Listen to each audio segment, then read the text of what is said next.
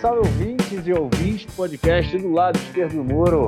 São Israel, estamos de volta mais uma semana. Eu, Marcos Orenstein e João Miragaia. Fala João. Tudo na boa? Fala, Marquinhos. Tudo de boa. E você? Tranquilo, na boa. É, João, muito feliz né, com a nossa audiência que está crescendo, João. Tá bom, né, cara? Não, não, são só nos episódios com convidado, né? O último episódio a gente também teve uma audiência muito boa.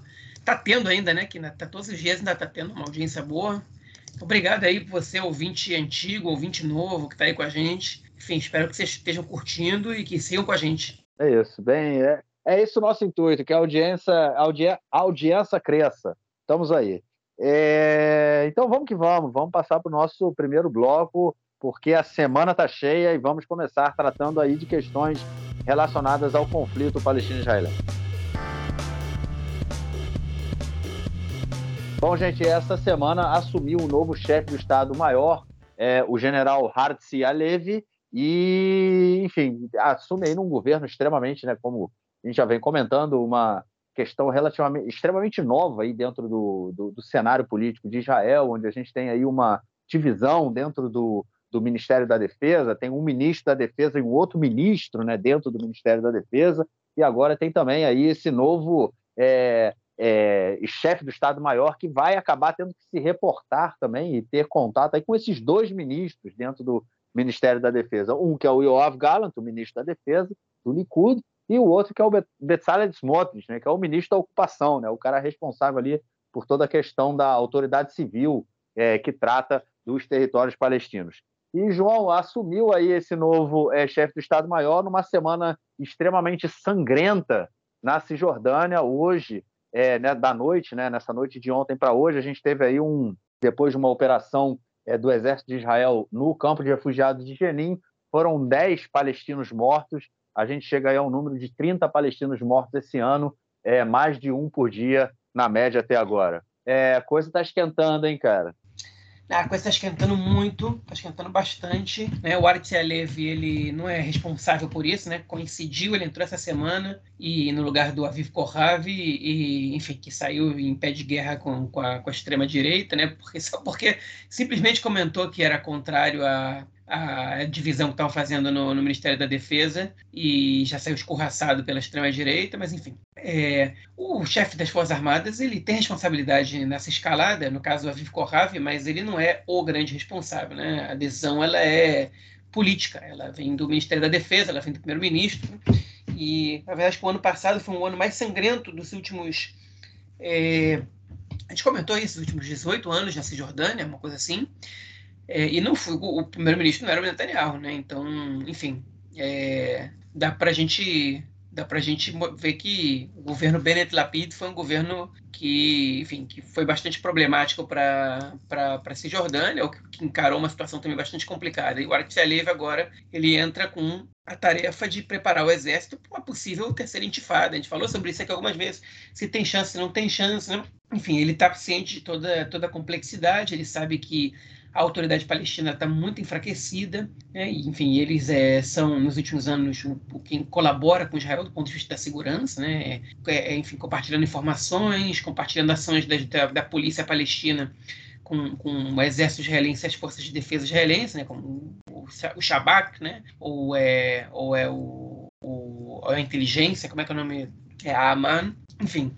E, no caso, ele sabe que essa, esse é um contexto muito complicado, onde principalmente a Jihad Islâmica está colocando as, as asinhas de fora ali, está tentando tumultuar a situação e recrutar novos membros, e, enfim, e fazer, fazer a Cisjordânia tremer um pouco. É, e justamente foi, foram é, alguns ativistas da Jihad Islâmica os alvos do exército israelense hoje, que entrou é, em Jenin, no, no, campo de refugiados de Jenin, é, segundo o, o, próprio exército, para é, tendo recebido informações da inteligência para evitar é, uma, um, enfim, atentados que seriam realizados numa grande cidade israelense a tiros, né? Então eles foram atrás da, dos, dos, terroristas em, da, da Jihad Islâmica em Jenin e o negócio é que foi uma operação que tá, desde a noite né, até, até hoje no fim da tarde uma pancadaria danada, muita morte, muito, enfim, muito, muito, muita, muito, com muita confusão, né? Os vídeos são impressionantes, fumaça aqui, bomba explodindo embaixo de caminhão e etc. Os palestinos derrubaram um drone do, do exército israelense. Então, no final das contas, o saldo final foram nove, foram dez mortos. Uma das mortas é uma mulher de 60 anos, que não tem nada a ver, que não é terrorista, foi morta, enfim, por bala perdida, no meio do fogo cruzado ali. É, segundo o canal 12 israelense, ainda não se sabe se o disparo que matou essa mulher inocente foi feito pelo exército ou, ou pelas forças palestinas, porque teve troca de tiro, teve tiroteio. O fato é que não morreu nenhum soldado, não morreu nenhum israelense, né, mas morreram 10 palestinos. É, e o número de mortos, como o Marquinhos falou, na Cisjordânia já são 10, né, e a gente está no dia, gravando no dia 26 de janeiro. Né? É, enfim, então é mais de um por dia, o número é bem mais alto do que era no ano passado, que já foi o ano mais complicado. É, a, autoridade palestina, a autoridade palestina anunciou que não vai cooperar militarmente com Israel, que a cooperação militar não vai existir. Né? É, eles não disseram se é para sempre, não disseram se por quanto tempo é, não disseram que, de, de que maneira, mas, mas agora não está acontecendo. Né? Foi a resposta que eles deram. Outras vezes eles fizeram isso, e a gente sabe que essa cooperação nunca cessou 100%. É, mas o fato é que a autoridade palestina é responsável também por passar informações para o exército israelense. Né? E é um acordo que foi feito lá desde Oslo e que se consolidou, foi mais forte depois de, da morte do Arafat, da subida do, do Abu Mazen no poder. É, e Israel levou um batalhão inteiro de paraquedistas para a Cisjordânia para defender as colônias e várias unidades do Kipat Barzer, né, do, no Domo de Ferro, é, interceptador de foguetes, para a região de, da, da fronteira com a faixa de Gaza, né, do cinturão de Gaza, para proteger os kibbutzim, as cidades ali, os, os, povoados que estão ali próximos. Né? Alguns, alguns eventos foram cancelados ali, embora se acredite que o Hamas não esteja interessado agora numa, numa escalada de violência. A gente sabe que esse tipo de coisa pode acontecer. E isso tudo está acontecendo no momento em que o governo israelense ele está é, tá prestes a anunciar um pacote de construção okay, de 18 mil unidades habitacionais na Cisjordânia, que seria o maior pacote, enfim, a maior construção é, realizada nos últimos, é, se não me engano, 20 anos, ou, ou talvez até mais, né, desde os primeiros anos do governo, do governo Sharon. É, enfim, que esse pacote também inclui a legalização de, de alguns assentamentos lá, a gente vai falar sobre isso depois, a, a retomada de algumas obras de infraestrutura de, de, das colônias, né, que, enfim, que tinham sido parte, a grande maioria delas vetadas por atentar contra, é, contra territórios que estão protegidos é, pela, pela autoridade de, enfim, de, de preservação do meio ambiente de Israel. Né? Enfim, e além de outras é, diversas questões. E a ideia dessas construções é um projeto né, que está lançado pelo Milal Ezrahi, que é a autoridade civil controlada pelo Smotrich, de aumentar a população judaica na Cisjordânia de 500 mil para 2 milhões e meio de pessoas. Esse é um projeto muito ambicioso, que não vai ser feito da noite para o dia, é, mas se ele tiver sequência, enfim, 2 milhões e meio é um pouco menos do que a população palestina da Cisjordânia. Né? Alguns falam em 2 milhões e 800 mil, outros falam em 3 milhões, deve estar nessa faixa aí. Hein?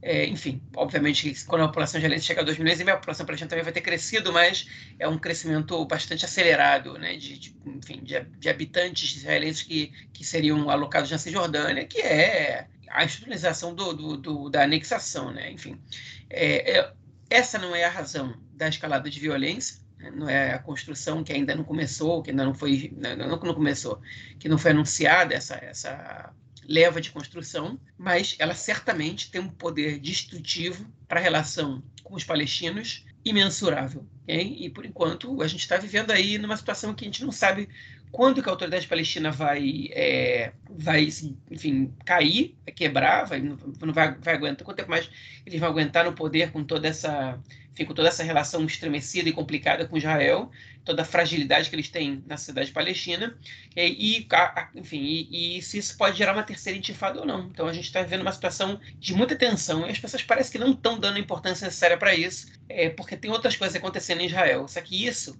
Eu acho que não tem nada, que é mais ameaçador a Israel no momento do que a iminente queda do Fatah e do Abu Mazen na, na, liderança da autoridade palestina. Se isso acontecer, a gente vai ver um cenário de instabilidade e de violência que realmente vai fazer a gente lembrar das, das, das outras duas intifadas, acho que especialmente da segunda. Né? Eu espero estar errado, eu espero que não aconteça, mas esse é o, esse é o cenário que está se construindo agora. É isso, né? um cenário realmente extremamente é, problemático. Né? A gente tem esse número realmente de mortes é, do lado palestino é, é, impressionante, né? Eu acho que é uma coisa que não tem como a gente e não é comentado muito aqui, né? Óbvio que isso sai na televisão, principalmente quando num dia de hoje a gente tem uma operação que deixam 10 mortos, é óbvio que isso sai, né? Até porque há, como como você mesmo falou, né, João, tá tendo toda essa preparação aí por parte do exército já esperando algum tipo de, de resposta assim, de, de, em função de tudo isso. É, mas é, o, que, o que preocupa, né, é, é, eu acho que essa questão do Smotrich, né, para começar sobre a questão do assentamento, dessa, desse anúncio que, que vai ser feito, é uma questão do, do movimento de colonos, né, desde a sua criação, é, é, eles querem chegar a números astronômicos de, de colonos na, na Cisjordânia, é, e nunca conseguem né, atrair uma população muito grande. Você tem parte de assentamentos que, principalmente os assentamentos que são mais perto da, da linha verde, né, é, são assentamentos de é, colonos, mas não tão ideológicos, né? e parte deles nem não são ideológicos de, de nenhuma forma. São pessoas que compraram casas na, é, é na Cisjordânia, né, num assentamento, é, simplesmente porque é muito mais barato do que você comprar uma casa em Israel. Né? É 40%, 50% mais barato é, uma, uma casa com dois andares e um quintal enorme, não sei o que, que te deixa, tá, você está também a a 20 minutos de Tel Aviv, ou meia hora de Tel Aviv. É, tem assentamentos perto da região onde eu vivo, que é exatamente isso que acontece. Eu estou a 35 quilômetros de Tel Aviv e o cara que vive no assentamento também está a 35 quilômetros de Tel Aviv. Só que a casa dele vale, é, na época que ele comprou, tá, valeu, pagou 40% a menos, vamos dizer assim. Né? Ou seja, tem parte dos colonos que vão, é, é, vão morar nos assentamentos, mas não tem a questão da colonização em si. Né? Então, o movimento de colonos que o Smotrich representa, ele nunca conseguiu ter uma, uma, uma influência tão grande dentro da, tão grande dentro da sociedade israelense, né, a ponto de é, é atingir números muito grandes de colonos. Né? Se a gente for pensar que a gente tem é, aí cinco, mais de 50 anos de, de ocupação, né, é, 55 anos quase de ocupação, e a gente não chegou nem a, a um milhão né, de colonos vivendo é, na, na, na, na, Cisjordânia. Isso aí contando também muitas, muitas vezes a, a, a, Jerusalém Oriental, né, que é uma população também bem grande e não chega também a um milhão. Então é um número, eu acho que extremamente, eu acho que é esse, essa levar a 2 milhões de, de, israelenses, né, um milhão e meio, dois milhões de israelenses a, na Cisjordânia é um número muito astronômico aí que os motos está tá viajando.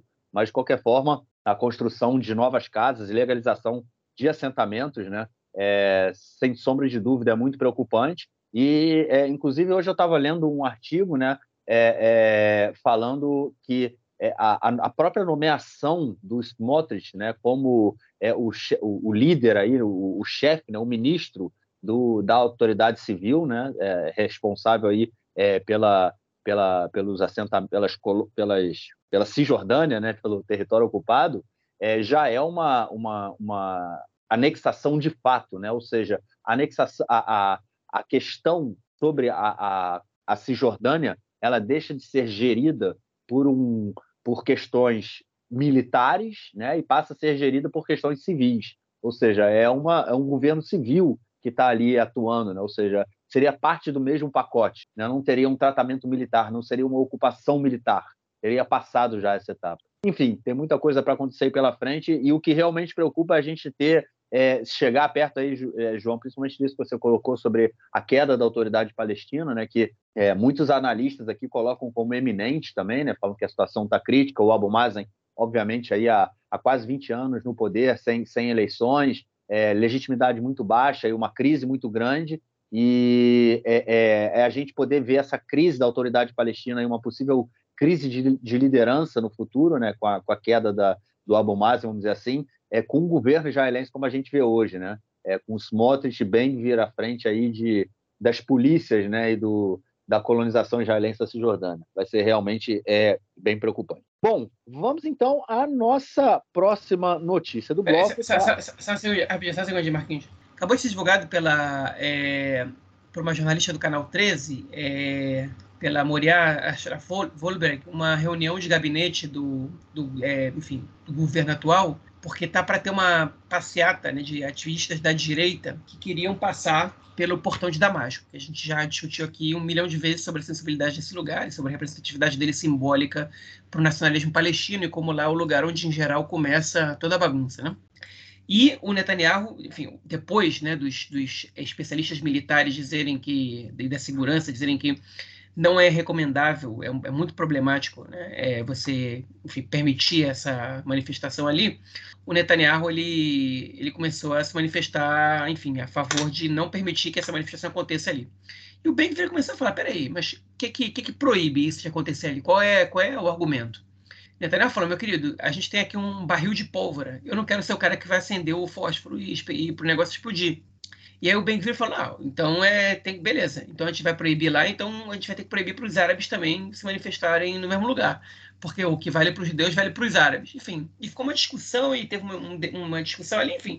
No final das contas, parece que a palavra do Netanyahu venceu e os caras não vão não vão fazer a manifestação na frente do portão de Damasco. Né? Então, tudo que eles criticavam o governo anterior de fazer, olha só, estão lá vendidos para os irmãos muçulmanos e não blá blá, o governo Netanyahu faz igual.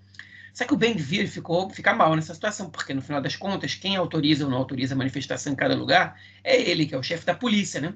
E é justamente ele que é o cara que prometeu que ia ter manifestação em tudo que é lugar. E aí a polícia também tinha recomendado que ele não autorizasse uma manifestação em Lod, na cidade de Lod, né, que foi um dos principais cenários de conflitos internos, por, também por ter uma população mista entre judeus e árabes né, no, na guerra de 2021. É, e aí o, o Ben falou, beleza, não vai ter em Jerusalém, não vai ter no portão de, no portão de Damasco, eu vou fazer, eu vou, mas eu vou permitir a manifestação em Lod. E Israel liberou. É, vai dar ruim? Provavelmente vai. Bem menos que daria no portão de Damasco, mas, mas, é, mas vai dar ruim.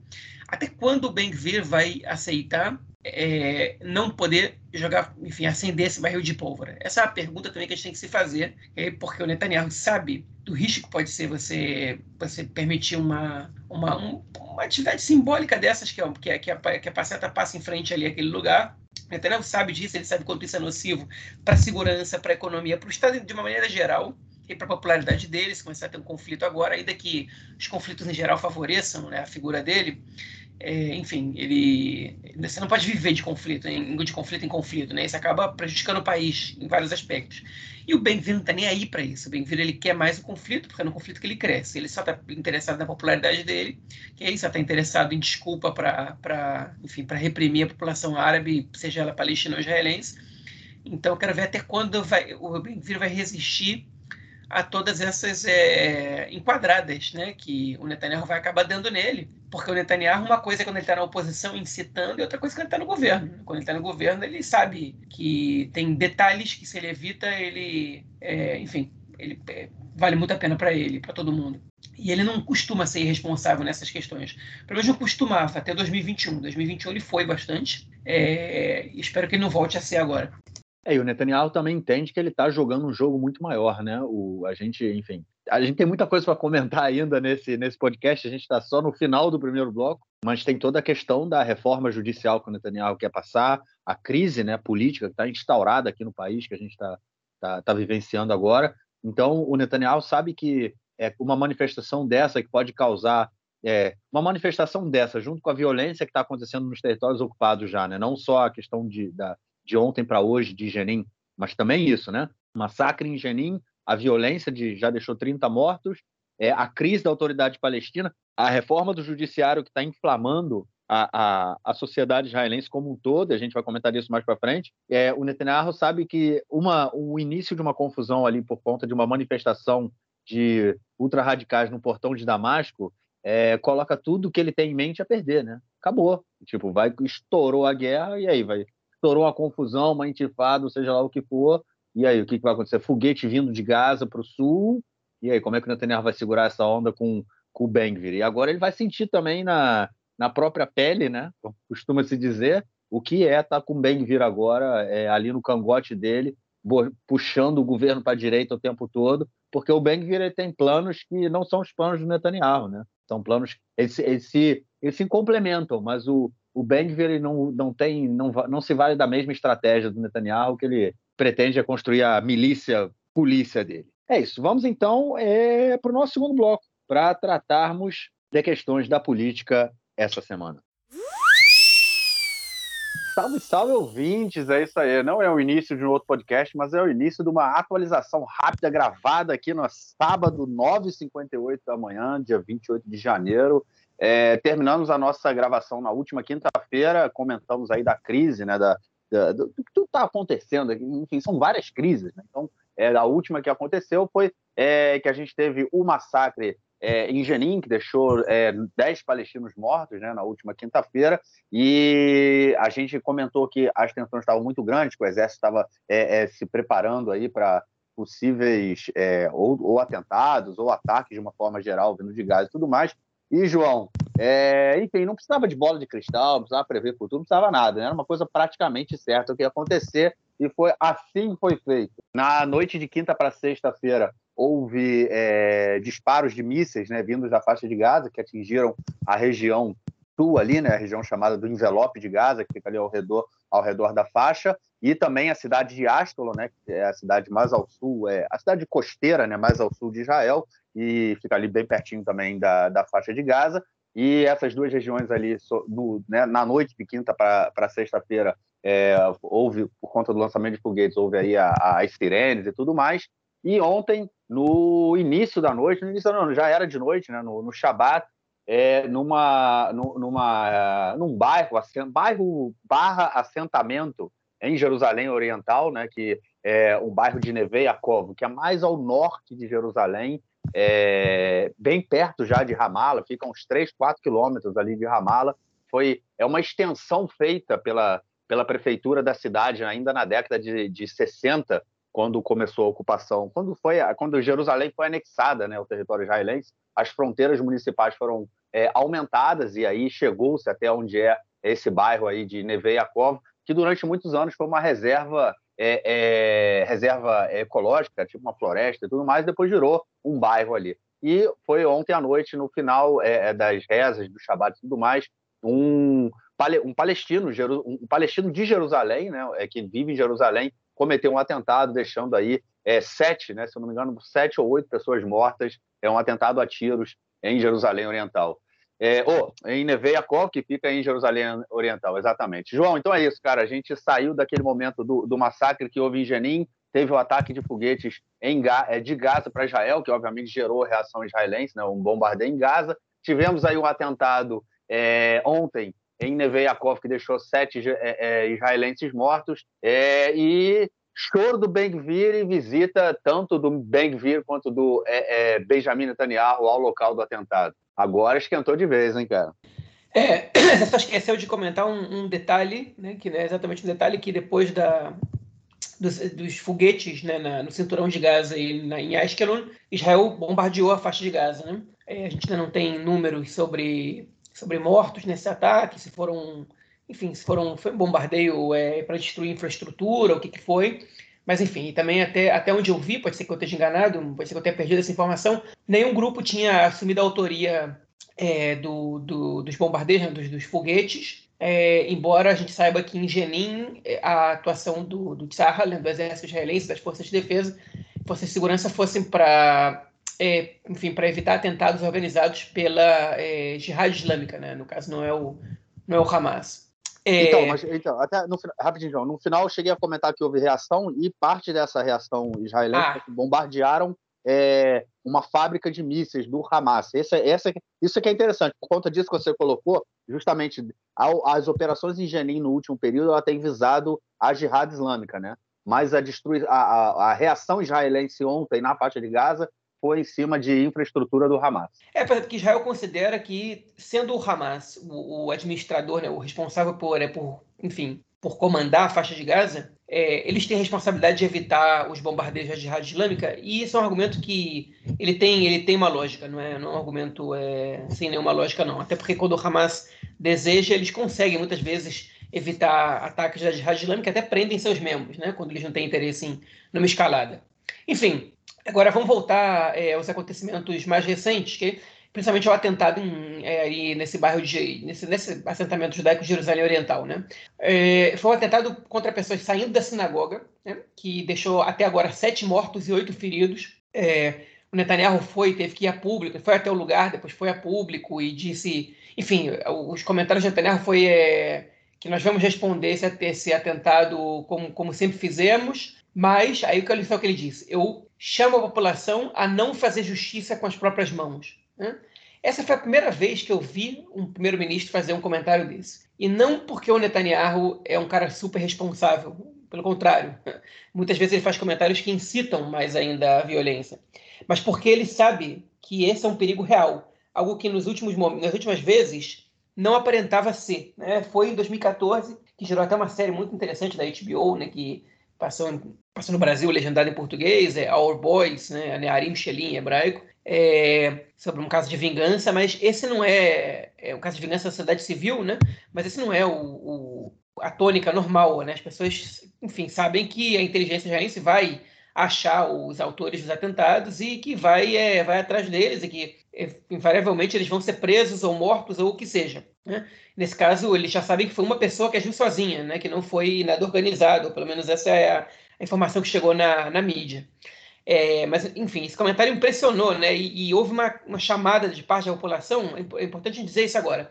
Grande parte da população que estaria se manifestando agora sobre esse atentado está quieta em casa porque o atentado aconteceu na sexta-feira de noite e são pessoas que respeitam o, o Shabat, né? o sábado, às vezes nem souberam que teve um atentado. Então, é, é o, o, comentário do Netanyahu naquele momento ele ainda vai, ainda vai ecoar é, para alguns ouvidos, a gente ainda vai ver a reação. Uma das pessoas que respeita o Shabat, que foi ao evento, foi, obviamente, o ministro da Segurança Nacional, o Ben-Gvir, que teve lá, né? foi cobrado, falou assim, ah, isso aí está acontecendo sob a, a tua gestão, né? você não tem como fugir disso. Porque cada atentado que acontecia, cada, cada, cada foguete disparado na gestão anterior, ele ia cobrar, ia gritar, ia para a cena do crime, ia fazer escândalo, ia fazer populismo, e agora ele está sofrendo consequências. As pessoas, enfim, tem, as pessoas queriam, foram para cima dele, não, não para bater nele, mas tipo para encarar ele, para gritar e a reação dele olhando para as pessoas foi morte aos terroristas. Né? Foi a coisa que ele falou, enfim. Esse populismo dele, a gente, não, a gente ele, a gente não sabe até quando ele vai se sustentar, né? Porque, enfim, uma coisa é você querer fazer, falar, e um monte de bravata, outra coisa é você poder botar em prática, né? Agora no meu comando, na minha gestão, isso vai acabar. Não vai acabar, meu querido. Tipo, isso não vai acabar. Enfim, isso é, isso é resultado de muitos anos de problema, muita arma na mão da, da, da enfim, de pessoas que, que não deviam estar com arma, né? Na minha opinião, ninguém devia estar com arma na cidade civil, mas enfim. E você não vai tirar essas armas das mãos de todas essas pessoas. Esses atentados podem acontecer, como podem acontecer atropelamentos. Quem quer fazer um atentado, pega uma faca em casa e faz.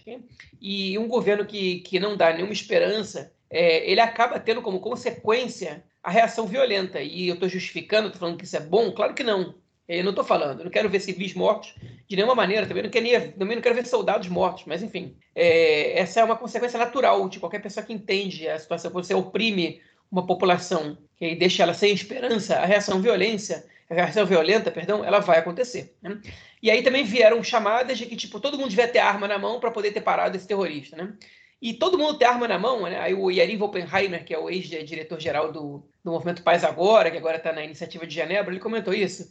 Bota a mão, bota a arma na mão de todo mundo, que é tudo que a gente precisa para começar uma guerra civil, né? E, e, e é basicamente é, esse é o receio, né? Da, da é, do, do, grupo dele, da esquerda israelense, que todo mundo com arma na mão é, a gente, enfim, acaba, você, você, acaba com o inimigo e escolhe outros inimigos, né? Enfim, momento de muita tensão que a gente está vivendo aqui agora, com repercussão rápida. A gente sabe que a situação na Cisjordânia ela já não está fácil há mais de um ano e esse governo tem tudo para fazer explodir esse barril de pólvora.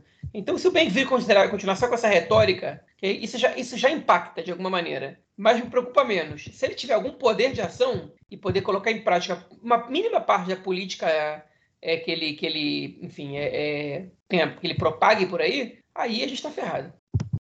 É isso. Tempos quentes vindo pela frente. É realmente isso que você falou do Ben. E ele chorou também. O Ben ele chorou também na quando foi a, a lá a sinagoga, né? Falou tudo mais. Enfim, teve muita gente fazendo ligação também, isso eu vi nas redes, né? Muita gente fazendo ligação, inclusive um comentário, se eu não me engano, é, de algum membro do governo americano fazendo ligação que ah, é muito ruim ver judeus sendo mortos é, dessa forma, saindo da sinagoga no Dia Mundial de Lembrança do Holocausto, né? É, e aí começa a utilizar esse tipo de, de lembrança, né? começa a utilizar o Holocausto dessa forma também, que, na minha opinião, é extremamente problemático. Uma coisa não tem nada a ver com a outra, né? É o assassinato, é, o, atentado que aconteceu não foi por conta das pessoas, não foi por conta de antissemitismo, né? Eu acho que isso é uma coisa que a gente tem que ter claro aí. É, a gente está vivendo uma situação muito complicada. Como a gente sabe, somente na Palestina esse ano já foram 30 mortos, é, e agora a gente tem pelo menos sete mortos é, judeus do lado de cá. É, o ano não começa nem um pouco bem, principalmente tendo em vista aí a piromania que tem nesse novo governo, principalmente vindo aí desse lado do, do.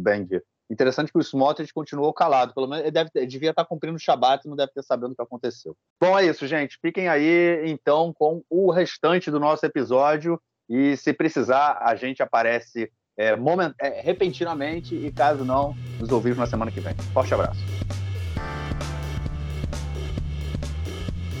Bom, gente, é, a primeira delas é entre um, um bate-boca, né, um, clima tenso que ficou ali entre o ministro da Defesa, Yoav Gallant, e o ministro da Ocupação da Autoridade Civil, é, Bezalel Smotrich, que é o ministro dentro do Ministério da, da Defesa. É, o ministro da Defesa, essa semana, o Gallant, autorizou a destruição de um outpost, né, um posto avançado, como se fosse um, é um novo assentamento né, que havia sido criado ali por colonos, assentamento ilegal. Ele autoriza, autorizou a, a, a, destruição desse outpost e o Bezalel Smotrich aí, né, que é o cara que ia colocar 2 milhões de colonos na Cisjordânia, ele se enfureceu, falou que isso é, passava por cima da sua autoridade, afinal de contas, ele é o responsável pela autoridade civil. E aí, João, o Netanyahu, no final das contas, é, apoiou o Smotrich, deixou o Gallant ali em situação muito complicada. Mas mais complicado mesmo é essa divisão dentro do Ministério da Defesa que está todo mundo batendo cabeça, né? É, olha, é, a verdade é a seguinte: o Smotrich ganhou essa queda de braço, ok? Primeiro, assim, o Netanyahu ele ensaiou que ele ia dar o apoio para o Gallant e o Smotrich ele foi até o fim com um acordo de coalizão, né? O Netanyahu ele falou que o, qual foi o argumento do Smotrich? Ele falou, olha, o, o, o ministro da Defesa não está cumprindo com o combinado no acordo de coalizão, que é para é favorecer a construção okay? e, e, e, o assentamento. Ele não está não tá, não tá entrando nesse acordo, que a gente não vai evacuar nada e que a gente vai oferecer o, o assentamento. O Netanyahu foi a público e deu um comentário dizendo o seguinte, fez dizendo o seguinte, esse governo é a favor do assentamento, desde que ele seja legal. Ou seja, o, Smotrich estava querendo que o, que o Ministério da Defesa não evacuasse o assentamento ilegal, né? O que, enfim, o que obviamente é, é um crime, é uma infração, no mínimo, né? E, enfim, e o que aconteceu foi que, no final das contas, o Netanyahu sentou com eles, eles discutiram, bateram boca ali, e o Netanyahu virou e falou assim, olha, é, a verdade é a seguinte, a gente não evacuou mais nada. Né? Se isso vai acontecer mesmo, eu não, não sei, porque às vezes a, a, justiça manda evacuar e tal, mas o fato é que os outros ganham a queda de braço. Ou seja, o Netanyahu tem medo do que pode acontecer nesse acordo de coalizão, né? com, com, caso ele traia os princípios de acordo de coalizão, pelo menos nesse princípio. E qual é a, e qual é, qual é, qual é a lição que a gente leva disso agora? O negócio é o seguinte: quando o Gallant foi sondado né, e surgiu na mídia a ideia de que ele seria o ministro da Defesa, o Benny Gantz virou para ele, falou, virou para, foi a público e falou o seguinte: Yoav Gallant não aceita isso, porque eles não vão te dar o Ministério da Defesa, eles vão te dar um, uma brincadeirinha para você fazer de conta que o ministro da Defesa, porque no fim das contas quem vai ser o ministro da Defesa vai ser o Netanyahu e o Smotrich. Eles vão fazer o que eles quiserem e você não vai poder decidir nada. Okay? Eu achei que ele estava exagerando um pouco. É óbvio que eles estavam esvaziando um pouco o, o, ministério, que eles estavam dando para o Smotrich é uma, enfim, poderes é, é, importantes, mas enfim, o resto do ministério ficava com ele. E no final das contas, o que a gente está vendo agora é que o ministro da Defesa ele não tem o direito, né, ele não tem autonomia de decidir se é, um assentamento vai ser evacuado ou não. Não é nem sobre o controle dos que já existem. Né? Enfim, se, se ele pensa com a cabeça da segurança, né, o que, é melhor para o Estado, etc., ele já vai ser censurado pelo, pelo primeiro-ministro, porque isso atenta contra os, os, acordos de coalizão, ele tem que atender ao colono radical, né, ao fanático do Smotrich. Então, enfim, a gente está tá visualizando aí como realmente o Netanyahu está entregue né, aos partidos do, que compõem a coalizão e faz o que eles querem, no final das contas, e os membros do Likud são quem está pagando maior, mais, mais o preço nisso aí, porque o Netanyahu, bem ou mal, ele é o primeiro-ministro, a palavra final é dele. Agora, os ministros dele, o ministro do Exterior, o ministro da Educação, o ministro do, é, da, da Defesa, que são pastas que estão super esvaziadas, eles aí não mandam nada, eles estão só fingindo que tem o título, andando com motorista particular e ganhando um salário um pouco maior.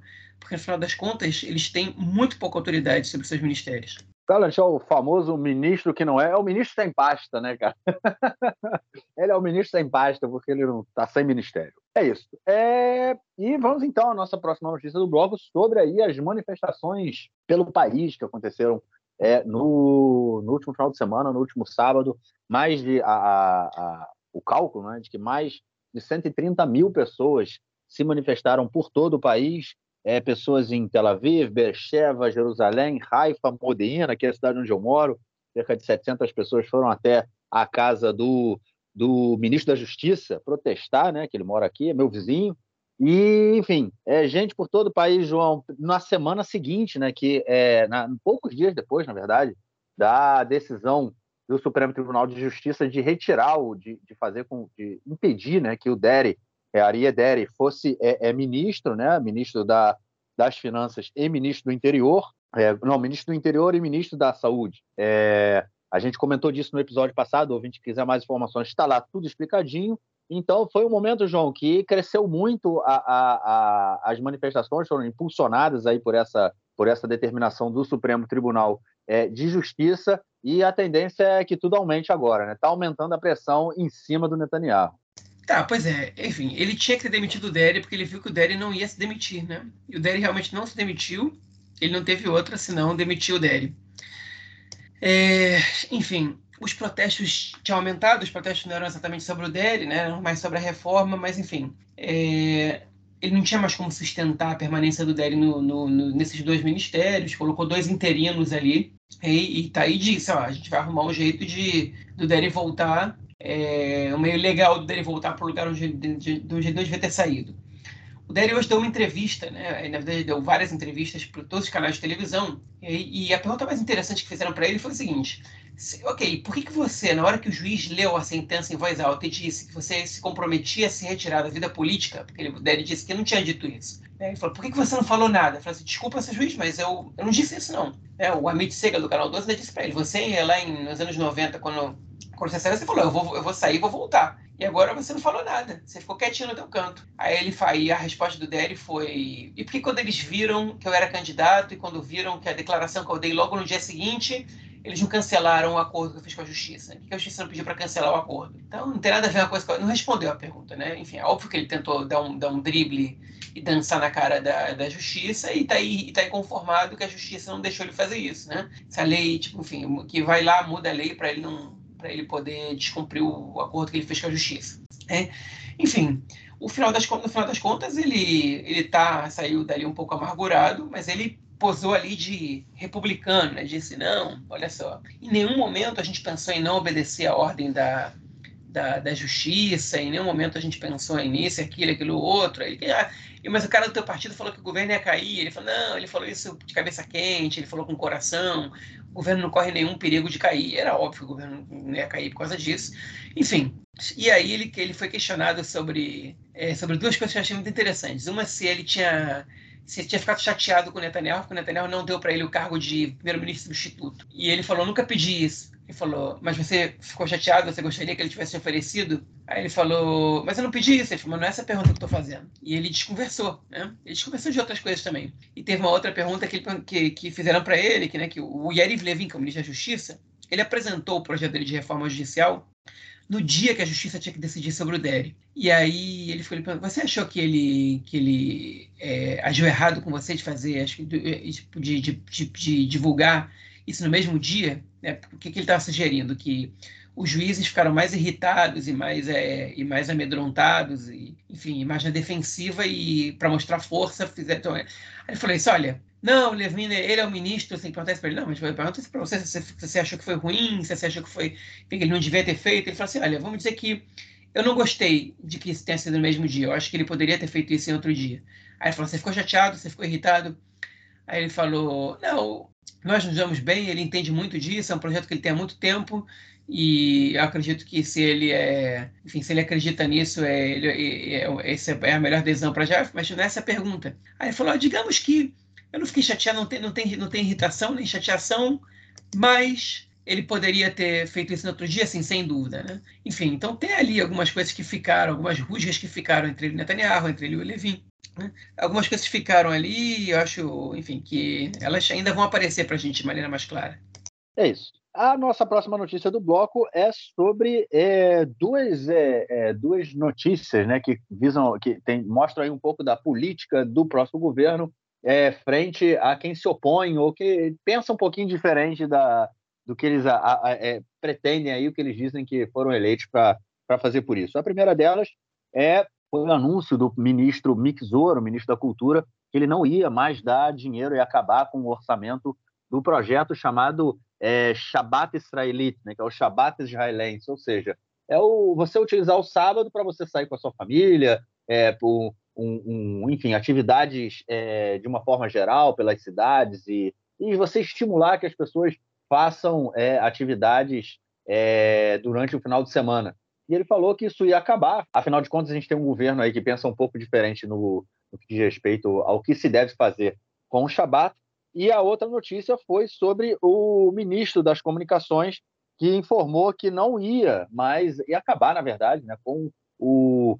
o, o, o não, não, é o patrocínio não é a palavra correta, mas não ia mais é, é fazer propaganda do governo é, no jornal Haaretz em função da política do jornal de proibir que o historiador e comentarista Gadi Taub continuasse publicando é, suas colunas né, no Haaretz o, Ga, o Taub, né, nos últimos anos aí se mostrou um bibista perrenho, né? Ele se mostra aí, é, ele muitas vezes ele tenta, ele tenta fugir desse selo de bibista, né? Mas ele bate o tempo inteiro na oposição e coloca o Bibi num estado de, de vítima, vamos dizer assim.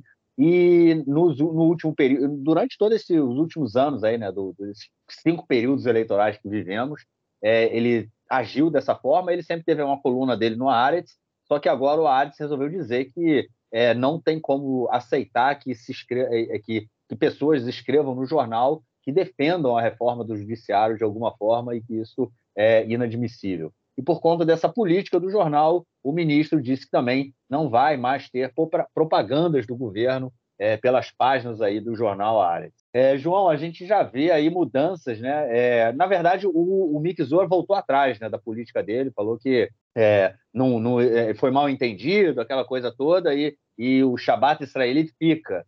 É, mas, de qualquer forma, a gente, a cada dia que passa, a gente vai vendo aí é, é, esse governo puxando a sociedade israelense cada vez mais à direita. Né? Não, o Mick Zor, ele tentou fazer, ele tentou fazer uma medida populista e tomou uma chamada do Netanyahu, né, pelo jeito. Netanyahu ligou para ele e falou, não faz isso não, cara.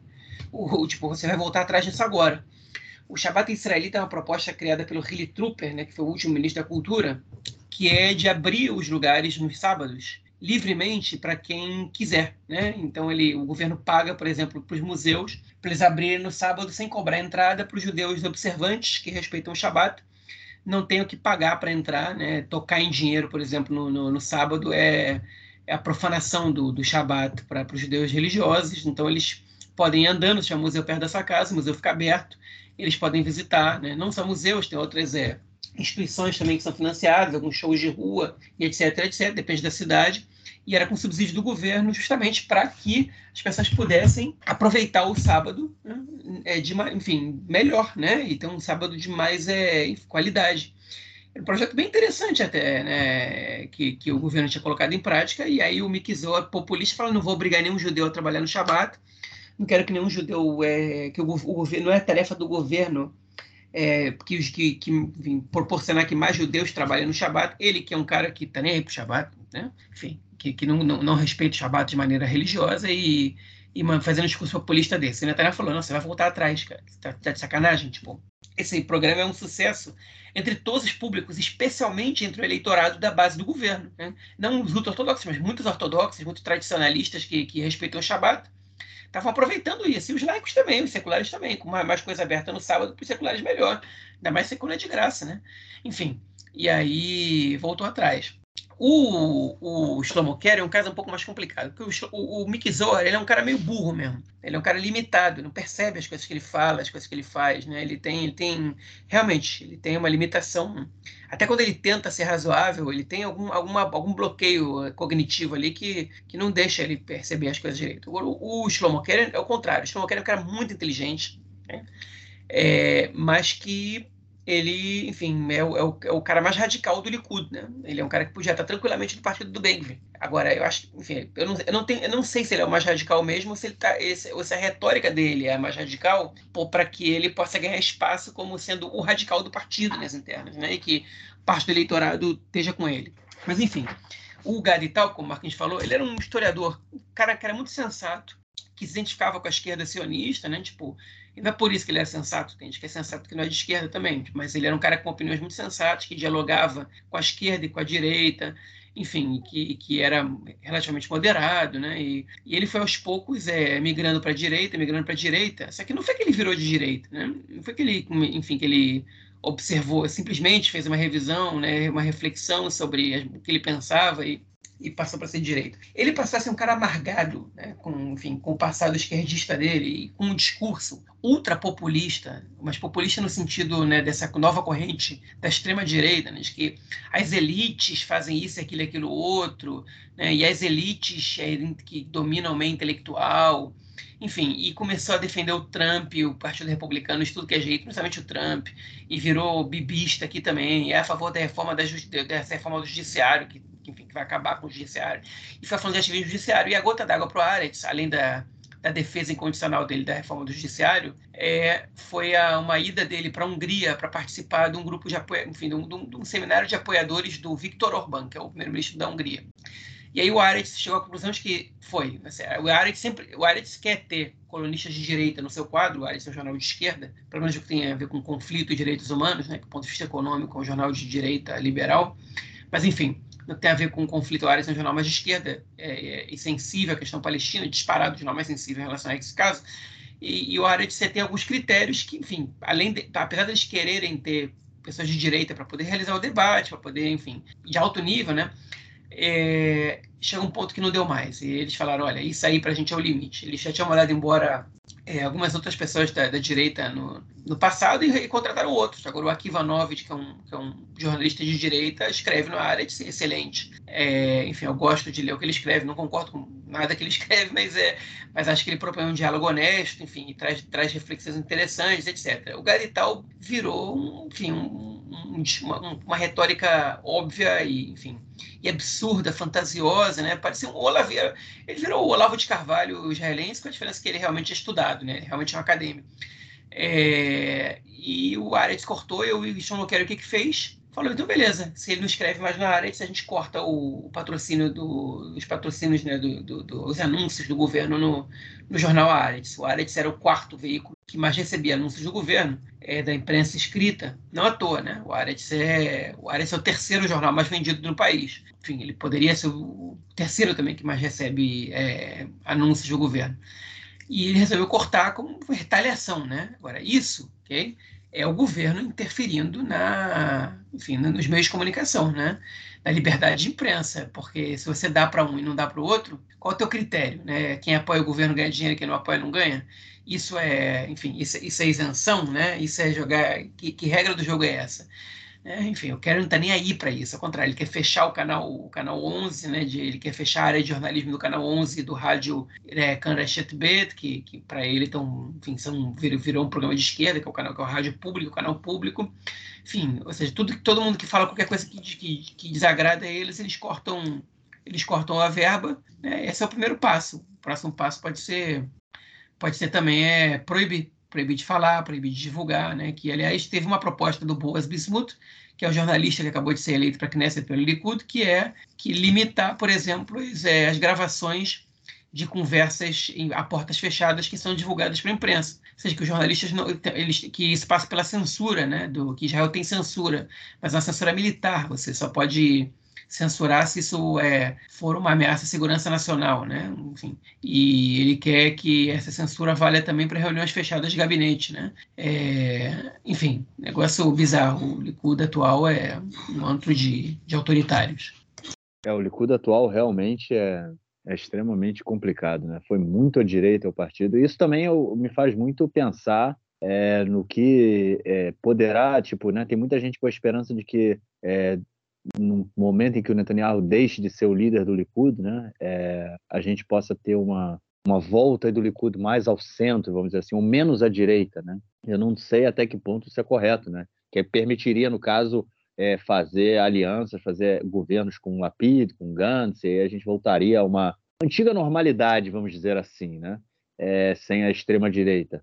Mas eu não sei até que ponto isso é possível, né? Porque a gente vê também que os próprios membros do Likud, o próprio partido foi mais à direita também, né? A gente tem hoje uma ala conservadora é, dentro do Likud que é muito muito maior. Mas eu gostei é, dessa do que você do que você falou aí do Mick Zoa, cara. Lembra que há um tempo atrás ele era o tipo o cão protetor do Netanyahu, né, cara? Ele ia todos os quando ele era, acho que ele era o líder, né, líder do Likud na, no, no parlamento. Ele parecia, ele aparecia todo dia nos canais de televisão e, cara, era aquele cara que babava ali, esbravejava defendendo Netanyahu. Aí, ministro da, ministro da Cultura. Bom, Bom, vamos então à nossa próxima notícia do bloco para a gente tratar aí de uma bomba que foi mais uma essa semana. Enfim, as últimas semanas têm sido bombásticas. Essa foi mais uma que foi divulgada essa semana pelo é, líder da, da Reshimah Meshutefet, né, da lista unificada, o deputado é, Ayman Oder, falando que um dos, um dos é, é, artigos do acordo de coalizão é, desse novo governo é, é que visa é, tornar mais fácil o, a, a, vamos dizer assim, o cancelamento, a, a, a, proibir com maior facilidade a participação de candidatos árabes nas eleições israelenses. É, João, esse aí é um artigo que estava dentro do acordo de coalizão, mas tem partido na oposição que não vai se opor a isso, não, né, cara? Eu espero que se oponham, né? Porque essa, isso aí, enfim, acaba sendo uma medida antidemocrática e muito radical, né? Agora, enfim. Você acha, você acha que o Lieberman vai se opor a uma medida dessa? Ele pode se opor, ele pode se opor porque ele está fazendo, ele está cooperando com os partidos árabes agora. Né? Tu acha é... que ele, eu não sei. Eu não sei até que ponto. Ele vamos, é, eu não sei, né? Por exemplo, o Guidon Sar. Não sei não. Pois é, a questão não, é a seguinte: qual é a questão que eles estão colocando? Eles estão colocando que não é contra os árabes, é contra pessoas que apoiam o terrorismo, né? E aí, isso aqui no final das contas, a gente sabe que o objetivo deles é é, proibir não só os deputados árabes, mas os partidos árabes também, né, nessa, nessa brincadeira. Assim, e, e, isso aí, tá? É, que nem a gente comentou na semana passada que o, um deputado do, do, do Ismael Dita, do Força Judaica, do, do Ben-Gvir, queria prender o, o, líder da oposição, além do Benny Gantz e do, do Yair Golani, do Bug né? Que ele queria prender ele, a gente falava, olha, isso aí, é óbvio que isso não vai ter maioria, mas é mas tipo isso mostra mais ou menos o, o processo que a gente está vivendo. Essa questão também é, é, é, praticamente impossível que a Suprema Corte, se é que ainda vai existir a Suprema Corte até lá, permita que essa lei passe. Okay? É, até porque eles já vetaram coisas parecidas com isso no passado. É, o, então a questão não é essa, a questão é a questão é quantas pessoas começam a propor essas coisas, né? Quando, quando, que, qual o processo que a gente está passando para que esse tipo de lei seja proposta sem que as pessoas tenham vergonha disso. E, enfim, e esse é mais um sintoma, é mais um lamentável sintoma. Enfim, e na verdade eu prefiro nem comentar mais sobre isso, porque eu prefiro torcer para que isso não aconteça, que a gente não tenha que voltar a falar sobre isso. Se a gente tiver que voltar a falar sobre isso, é porque deu muito ruim. É, exatamente, eu acho que deu muito ruim mesmo, porque se por um negócio desse aí ser aprovado, é porque viramos a Hungria, é, na melhor das hipóteses. Bom, vamos então ao nosso próximo bloco, o bloco mais esperado da semana para tratarmos de tudo relacionado à reforma judicial do ministro Yariv Levin. É isso aí, gente. Primeiro, primeira tópico aí, artigo, notícia desse nosso bloco é para a gente poder entender, e o João vai explicar para a gente qual o passo a passo aí dessa, dessa reforma que o, que o Yariv Levin tá, tá, apresentou, né?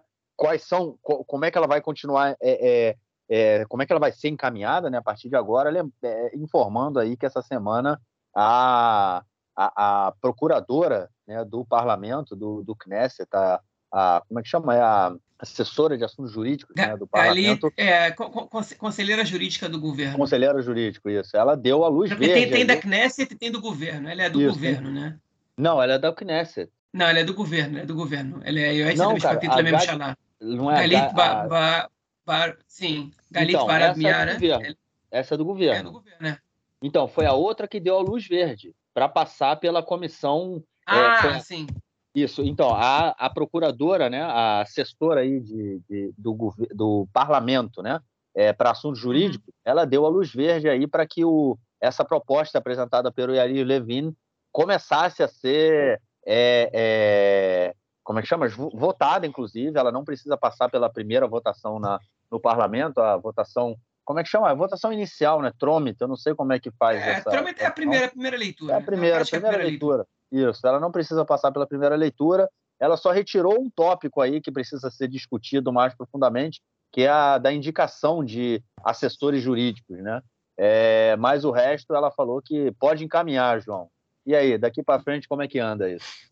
É, o, a primeira parte, o Yariv Levin ele já comentou na, na, entrevista coletiva que ele deu um tempo atrás, a gente comentou nesse podcast, né, que é, enfim, que são as bases da reforma, que é lançar o parágrafo de superação, que é Pisgatit Gabrut, né, que com um mínimo de 61 deputados, ou seja, uma maioria simples, você pode cancelar uma, uma determinação judicial sobre uma lei, né, o cancelamento do princípio de bom senso ou da razoabilidade, da ilata sevirut, é, que mais? É, o fortalecimento é, da, da, enfim, dos, do, dos membros da, é, da Knesset, né, dos deputados da coalizão, no caso, no processo de nomeação de juízes, né, que hoje os políticos eles são 5 de 11, e eles seriam, segundo essa reforma do Levin, é, 7 de 13, ou seja, uma maioria.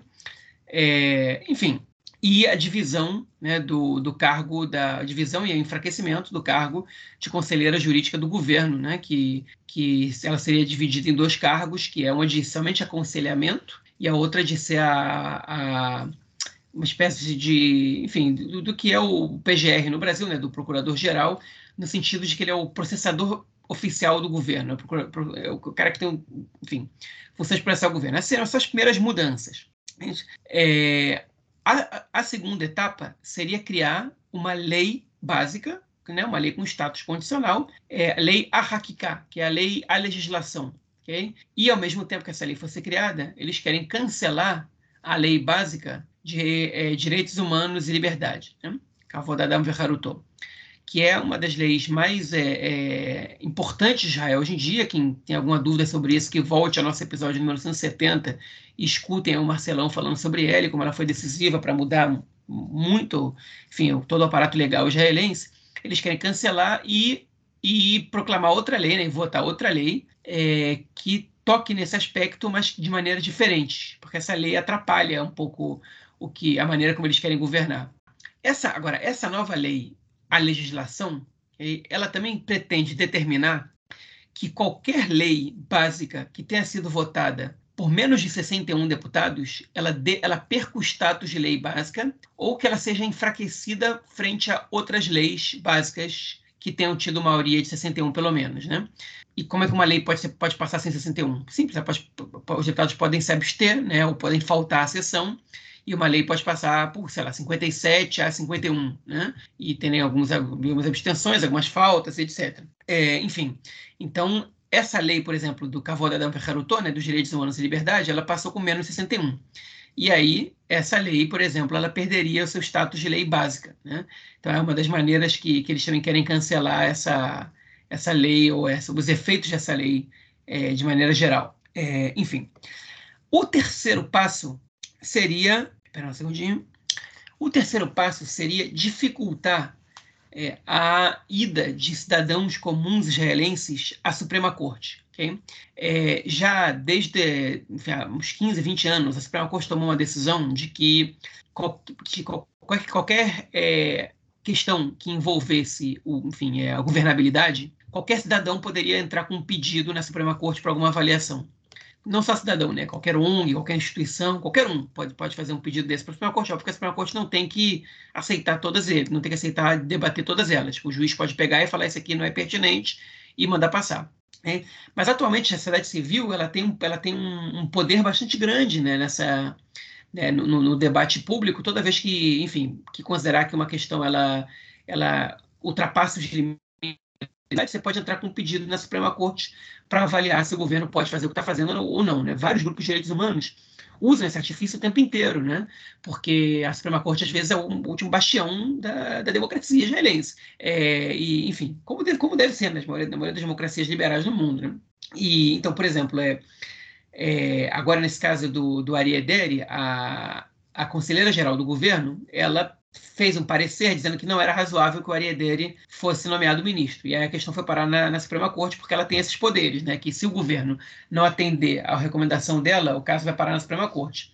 Agora, tem casos, por exemplo, o, é, no Alei Ruta Shilton, né, que é o, o, o movimento pela, pela qualidade do governo, né, eles frequentemente vão à Suprema Corte. Né? Por exemplo, eles foram à Suprema Corte para que a Suprema Corte debatesse se o Netanyahu podia, podia exercer o cargo de ministro ou não, não de primeiro-ministro. Primeiro-ministro já tinham Na verdade, de primeiro-ministro também eles foram. Mas por quê? Porque a Suprema Corte definiu lá nos anos 90 que um sujeito que estava sendo investigado por corrupção, ele não pode exercer o cargo de ministro. Né? É, e o Netanyahu, nesse momento, ele estava exercendo o cargo de vários ministérios de maneira interina, porque ele tinha demitido o ministro, o ministro saiu, porque era um momento daquele governo de transição. E nessa brincadeira aí, ele foi obrigado a nomear um monte de ministro tampão, porque a Suprema Corte acatou essa, essa, esse pedido, debateu e decidiu que Netanyahu não podia ser ministro. O, o projeto de reforma agora quer limitar as maneiras de pedido, que, enfim, as maneiras através das quais cidadãos civis possam apelar à Suprema Corte. E diminuir a participação civil, o que é nocivo para a democracia, na minha humilde opinião. E o último passo okay, é a separação total do cargo de conselheira geral do, do, do governo, né? É, e praticamente a sua irrelevância seria a última medida. Enfim, então é, a gente está vendo aí que primeiramente é, é você, enfim, criar mecanismos de passar por cima da Suprema Corte, de cancelar decisões deles, né? É, e enfraquecer um pouco a, a conselheira geral. O segundo passo é você é, legislar é, uma maneira, é você legislar e acabar com a lei mais problemática para eles e, e botar uma lei que, enfim, que, que, que é mais forte que todas as outras. Depois é você é, proibir a capacidade civil de ter acesso à Suprema Corte. E, por último, é você cancelar praticamente é, o cargo da pessoa, enfim, o, o, o, o enfim, é você cancelar praticamente o cargo, né, a posição que tem o poder de é, controlar um pouco, de legalmente, né, de judicializar um pouco as medidas tomadas pelo governo, uma vez que, enfim, que o conselheiro geral da, da, do governo tem um, tem um poder bastante relevante, podendo processar o primeiro-ministro, né, podendo é, é, processar o governo e podendo dizer para ele o que ele pode fazer, o que ele não pode fazer, do ponto de vista jurídico, não do ponto de vista de, enfim, de, de, de política de, de Estado, né? É, e tu, com tudo isso, esse governo quer acabar. Então, basicamente, o que o governo quer fazer é reduzir a justiça a pequenas causas, né, a, a, debater sobre, enfim, processos da, da área civil é, e acabar com a, com, a, enfim, com a participação da justiça em qualquer adesão que envolva o governo, né, e, e, e também, e, obviamente, também passar por cima da, da, única lei, né, que, ou da lei que garante, é, de alguma maneira, um pouco pelo menos, é, a preservação dos direitos humanos em Israel, okay? porque essa lei atrapalha um pouco, ou atrapalha bastante, o projeto colonialista do direito israelense. Então, esse é o projeto do, do, do Yariv Levin, que caiu na mão da, da imprensa, né, caiu na mão do Michael Hausertov, né, do, do repórter político do, do Aretz, e ele divulgou isso numa matéria na, é, nessa semana, né? E, enfim, e, e, ninguém negou, ninguém do governo negou. No dia 22 essa matéria foi publicada e ninguém negou. É, é, contra isso que as pessoas estão saindo na rua para se manifestar. As pessoas nem sabiam ainda no sábado passado que era contra tanta coisa assim, né? É, e é contra isso que, que é, é com isso que as pessoas estão preocupadas em Israel, né? Que é com o desmonte total da justiça no país, né? no, enfim, no, no, que diz respeito a, é, a ser um poder, né? com, enfim, é, com, com, com, com autonomia, né? com, enfim, com alguma autoridade, que é o que o governo israelense não quer se incomoda e acha que tem que equilibrar os poderes melhor. Né? O que eles chamam de equilibrar, na verdade, é, é reduzir a pó o poder judiciário. É realmente assustador, né? Essa, essa proposta aí, o que, que o que, que vem pela frente se caso isso tudo seja aprovado e ou pelo menos mesmo parte disso, né? Seja aprovado, pode ser que eles estejam jogando aí é, alto para colher menos, mas enfim, mesmo que parte disso, somente parte disso seja aprovado, já é um são retrocessos muito grandes aí no, na chamada democracia liberal israelense. É, vamos então, vamos continuar então, João. Nesse sentido aí, você está falando agora das manifestações, né? Foi por isso que as pessoas foram é, é, às ruas nas últimas semanas, né? Na verdade, é, já vinha se falando de, das, dos tópicos aí da, dessa reforma. É, e era por isso que por isso que já estamos indo à rua, às ruas aí pelo menos há três, há três semanas. Mas essa semana a gente começou aí a ter também novos pontos de tensão, vamos dizer assim, né? Categorias diversas é, se assumindo enquanto categorias e, e, dizendo que também não aceitam é, a, não vão aceitar essa reforma, toda essa mudança que está sendo proposta pelo Yariv Levin e já foram aí para as ruas se manifestar o caso dos professores e de parte do, dos trabalhadores na indústria de high-tech, né, cara? Pois é. Agora eu, eu, vou, eu fiz uma reflexão sobre o que eu disse na semana passada. Enfim, eu escutei algumas opiniões e li algumas coisas e, e eu tinha dito que, é, enfim, é, na verdade eu fiz uma reflexão. Não é que eu discordo de mim na semana passada totalmente, mas eu fiquei com essa com essa pulga atrás da orelha, né? Eu disse na semana passada que que você, enfim, num, debate que você está falando sobre democracia israelense, você não falar sobre ocupação, é, é, incoerente, porque a ocupação é o, é principal obstáculo para a democracia israelense. Né? Eu, eu concordo com isso, continuo concordando com o que eu disse e com bastante convicção. Okay?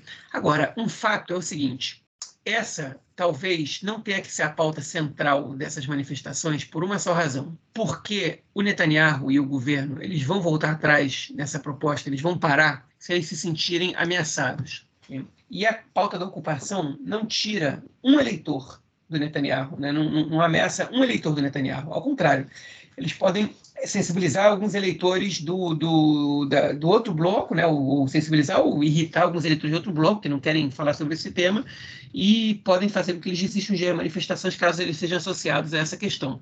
O que é uma pena, o que é lastimável, mas enfim, é a realidade. E a manifestação de Tel Aviv, ela não escondeu nem um pouco a ocupação e nada disso, mas a, a manifestação de Jerusalém, ela contou com muitas pessoas do público, por exemplo, é religioso nacionalista, né, que são pessoas que não têm, em geral, problemas com a questão da ocupação, pelo contrário, são grande parte dos colonos, né, são, são dessa, dessa ala, e pessoas mais identificadas com a direita ou tradicionalistas dizendo, olha só, eu até votei nos partidos que compõem esse governo, mas, mas não estava esperando isso, né? Inclusive, uma pesquisa do, do jornal Israel Ayom, com o jornal da direita, que circulou na semana passada, né, mostrou que, que a maioria da população israelense é contra essa, essa reforma e contra cada aspecto dela por separado. Então, enfim, é, tem gente que votou no governo que não quer essa reforma aí.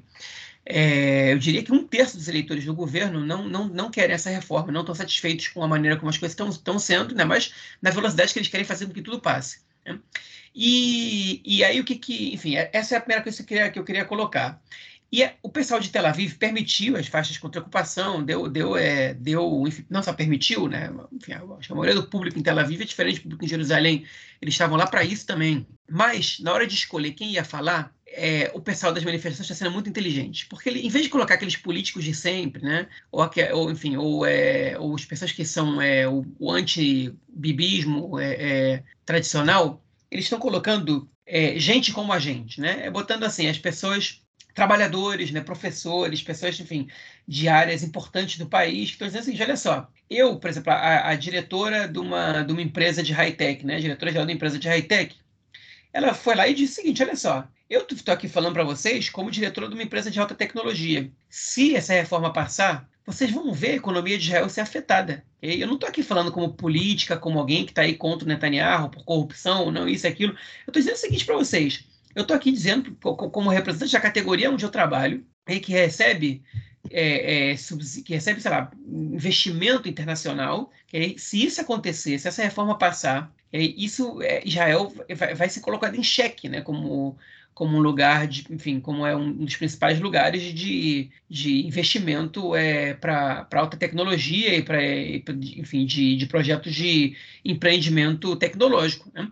Ela, ela, foi muito clara com isso e não só, enfim, ela não só fez isso, já peço desculpa, Marquinhos, para passar para o próximo ponto, como ela a empresa que ela trabalha, chamada Papaya, uma indústria de alta tecnologia, é, re, decidiu retirar o capital deles de Israel. Né? O dinheiro deles vai todo para bancos no exterior, porque eles estão considerando Israel um país inseguro por causa de, dessa possibilidade, dessa reforma desse governo atual. Okay? Uma empresa que tem um capital aqui em Israel de 3,4 bilhões de shekel, que é mais ou menos um bilhão de dólares. E essa foi só a primeira empresa que, autoriza, que, que, que disse isso, outras duas estão ameaçando fazer o mesmo, e essa já, já tomou a decisão, ok? E essa situação começou a ferver mais, né? Vários grupos, várias categorias né, enfim, os professores, é, os acadêmicos, estudantes, né, anunciaram greves, e, enfim, é, advogados anunciaram greves e paralisações e apoio às manifestações. E a que mais preocupou o governo foi um grupo de 270 economistas mostrando que a economia de Israel vai sofrer um baque caso essa reforma ela, ela, ela seja aprovada. Okay? E não só 270 economistas fizeram isso, okay? como o diretor-geral, que nem é israelense, da S&P Global Ratings, que é uma, enfim, uma das principais é, é, avaliadoras de crédito, né, de, de, de, crédito internacional, ele diz o seguinte, olha, inegavelmente, invariavelmente, o que vai acontecer com essa reforma passar é que o, o enfim, Israel vai ser classificado diferente pela, enfim, pela, pela, pelos bancos internacionais e, pela, é, e por quem dá o crédito né, para o país, e Israel vai receber créditos a juros mais altos, né? É, ou vai receber menos. Vai cair o nível, né? o dirug, que se fala em hebraico, né? que é a tua posição no ranking, né? no, nos grupos de países que são confiáveis, ela cai. Não porque o capitalismo é bonzinho, nem porque os, é, essas, essas organizações, esses bancos estão preocupados com a democracia israelense e querem defender a sociedade, mas sim porque é um governo que não tem controle. Hoje ele está tomando uma decisão sobre é, se Netanyahu vai ser condenado ou não, okay? e amanhã eles estão tomando a decisão sobre qual vai ser o andamento da economia, okay? sem, que, sem que haja transparência, sem que, é, sem que haja questionamento. Okay? E isso pode favorecer a, a, a, grupos pequenos, isso pode ser é, favorecer empresas aliadas do governo, o que acontece nas ditaduras muito mais que nas democracias, e isso faz com que esses países sejam menos confiáveis um país onde você tem um judiciário mais fraco, você tem menos controle sobre as coisas que acontecem no país, menos transparência, né? E quando você tem menos transparência, menos controle, esse país ele é menos confiável para receber crédito, porque você não sabe se a economia desse país vai continuar estável, se a moeda desse país vai continuar estável, enfim, se ele vai conseguir honrar com, com o pagamento das dívidas, se ele, enfim, e etc, etc. E, e aí, para completar, a cereja do bolo foi que o Nagid Bank Israel, que é o presidente do Banco Central de Israel, hein, que, que se chama Amir Yaron, foi até a mídia e disse que essa reforma era negativa para o país. Okay? Não só para a questão do crédito e para os investimentos, okay? mas também, como também para toda a economia do país de uma maneira geral. Okay? E ele disse isso, e um, um, dos ídolos do Netanyahu, né, na parte econômica, que é o Yaakov Frenkel, que também já foi presidente do Banco Central de Israel, ele também foi à imprensa dizer isso. E aí isso gerou um rebuliço danado. E vários membros do Likud falaram ah, que os economistas não entendem nada de justiça, e vocês querem ir para a política, vão para a política, e não é papel do, do, do Amir e Aaron ficar opinando sobre reforma, ele está fugindo do papel dele e tal. É engraçado essas mesmas pessoas que até ontem ontem estavam estavam é, se orgulhando de que o Banco Central israelense ele era independente, totalmente independente do governo, né? O que eu, a parte, acho que não deve ser. Eu acho que o governo deve traçar a política do Banco Central, né? Enfim, ele não, ele não tem que ser independente. Enfim, para mim é, é, não faz sentido isso, mas não importa. É, e aí o, todo mundo começou a atacar e a máquina de destilação, né, que em Israel também tem gabinete do ódio, que eles chamam de é, é né, que é a máquina de veneno do, do, do, do governo, é, começando a destilar veneno contra essas pessoas, né, contra o, contra o Amir Aroni, contra o, e contra o, o Yakov Frenkel, né? E contra os economistas, e dizer que eles não sabem nada, e contra o Papaya, que é essa, que é essa empresa de high-tech e tal, e dizer... E aí o Netanyahu foi a público com o Smotrich, que é o ministro das Finanças, com o, é, o Eli Cohen, que é o ministro do Exterior, e com o Nir Barkat, que é o ministro da Indústria e Comércio, para dizer Okay? Que o que está acontecendo agora é justamente o contrário do que, tão, do que essas pessoas estão querendo aterrorizar, que a democracia israelense vai ser fortalecida e que o resultado vai ser o contrário. Vai ser um fortalecimento da economia israelense. Né? Então, e aí ele soltou, fez um monte de bravatas desse tipo, Okay? Só que no final das contas, o que a gente viu nisso aí, como disse o jornalista Yossi Werther, é que se o Netanyahu se apressou a convocar uma coletiva de imprensa assim, é porque tocaram no calcanhar de Aquiles dele ali, né? que é a questão da economia. O Netanyahu gosta de ser visto como, e ele repetiu isso várias vezes na né, coletiva dele, ele foi o cara que tomou decisões impopulares para salvar a economia israelense nos anos 2000, o que há muitas controvérsias, embora seja é, praticamente um consenso né, em, é, em Israel, porque os economistas de Israel são quase todos liberais, é, que o Netanyahu tomou uma série de medidas impopulares de corte de gastos e, e, e e alguns alegam que a gente viu resultados disso depois. O fato que a gente soube na hora, né, que depois que Netanyahu foi ministro da Fazenda, ele teve, o Likud teve a menor votação da história. Eles tiveram 12 cadeiras, quase viraram a quarta força do governo. Netanyahu por pouco não virou nem ele, ele deixou de ser até o líder da oposição. De tão poucos votos que ele teve ali, a popularidade dele estava muito em baixa logo depois que ele foi ministro da Fazenda. Então eu, eu desconfio também um pouco, né? Ele cortou uma série de subsídios a mães solteiras, enfim e a de mãe solteira foi a mais famosa, a mais famosa subsídio que ele cortou, mas uma série de subsídios ele cortou, né, é, limpou a máquina pública, né, de alguma maneira ali, limpou no, no sentido liberal de falar, né, cortou gastos e, e empobreceu parte da população, etc. Mas, enfim, alguns acreditam que ele salvou a economia israelense com as reformas liberais que ele fez. Ele gosta de repetir isso para sempre. O negócio é que agora estão todos os economistas contra ele, né?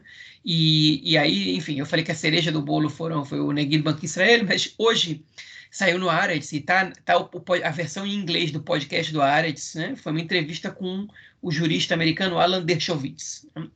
É, quem, quem fala inglês pode procurar o podcast, ele é de graça, está aí nos tocadores. E o Dershowitz, ele é um jurista, enfim, ele ficou famoso como advogado que defendeu o, O.J. Simpson, né, que conseguiu livrar a cara do O.J. Simpson, é, conseguiu inocentar ele de uma acusação bizarra que ele sofreu, se não me engano, de assassinato lá no, nos anos 90. É, chegou a dizer, o, o Ana Dershowitz, que se ele defenderia o Hitler, né, ele disse, olha, todo mundo tem que ter direito a uma defesa.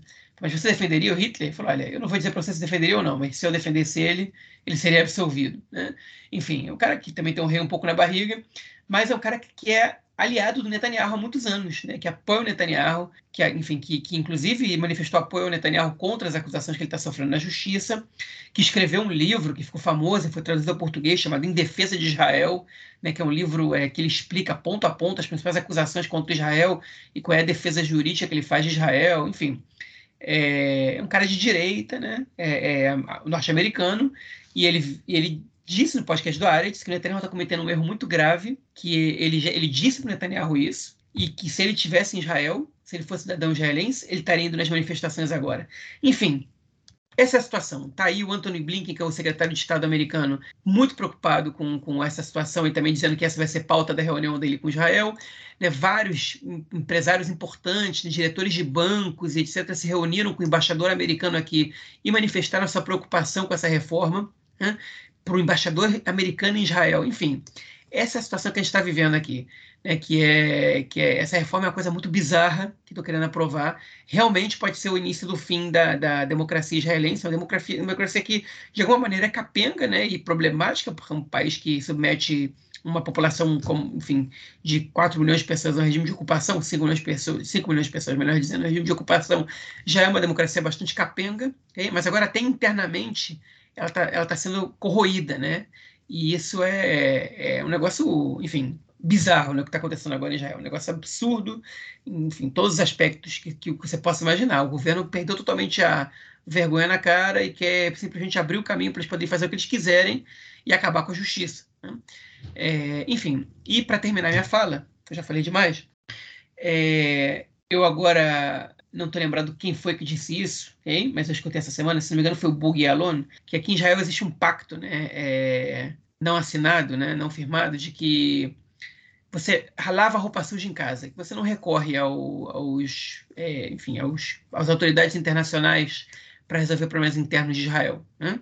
É apenas um pacto dentro do movimento sionista, os árabes fazem isso o tempo todo, mas o movimento sionista é, ele, ele lava roupa suja em casa mas que existem momentos críticos na, na história e que o Yair Lapid já devia ter ido até os Estados Unidos, até a ONU, e denunciado essa tentativa de, de acabar com a democracia israelense do Netanyahu.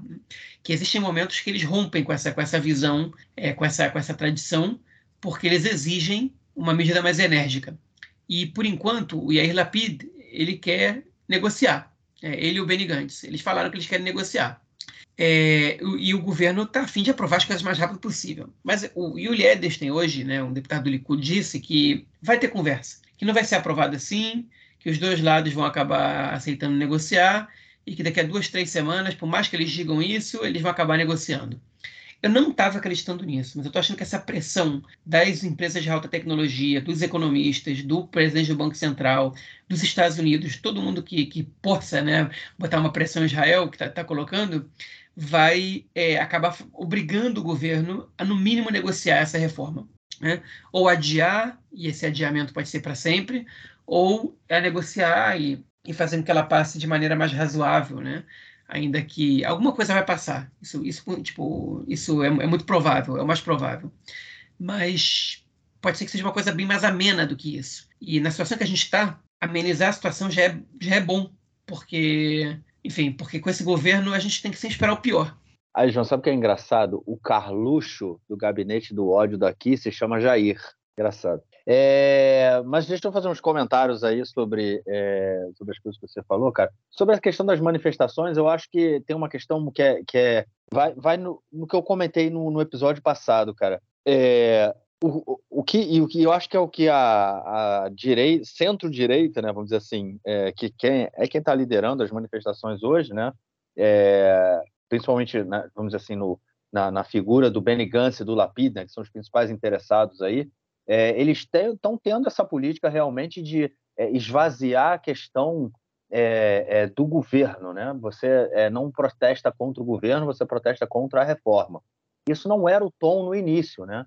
É, lembrando que teve aí, no, no, dia que o governo tomou posse, teve uma manifestação lá no parlamento, no Knesset, contra o governo, né? falando: olha só, olha só o que vocês estão propondo.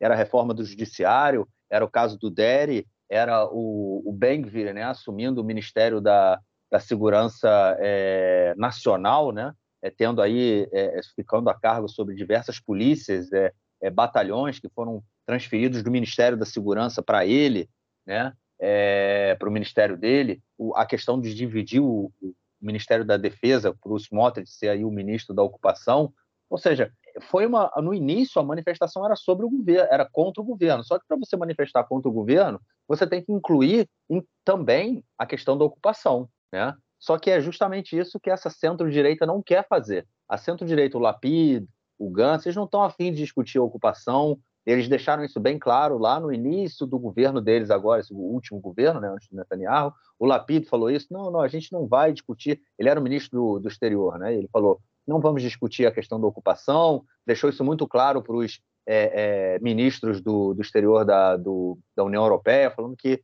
o, o, objetivo deles era arrumar a casa e a ocupação não, não tinha. Discutir a ocupação não ia nesse sentido de arrumar a casa, então eles não iam tocar nesse assunto.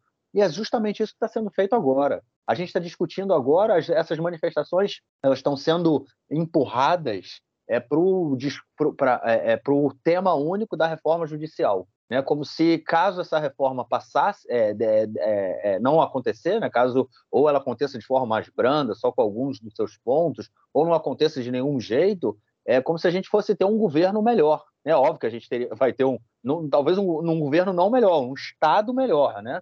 Mas o governo não tanto, porque a gente vai continuar tendo políticas que podem ser extremamente preocupantes, né, no que diz respeito a, a você anexar territórios, você tratar a, a, a população palestina né, a questão do LGBT, a questão LGBTQIA+, aqui dentro do país, enfim, podem ser várias coisas aí que não estão unicamente relacionadas à reforma judicial. Né? Então a questão é, ou a gente, e para a gente discutir essa questão é, de ser contra o governo, e aí é justamente essa, essa questão que eu coloquei lá no episódio passado, se a gente está em mais uma rodada eleitoral ou se a gente vai discutir um projeto de país para o futuro. Um projeto de país para o futuro, ele não pode, ele não pode nesse momento discutir somente a reforma judicial.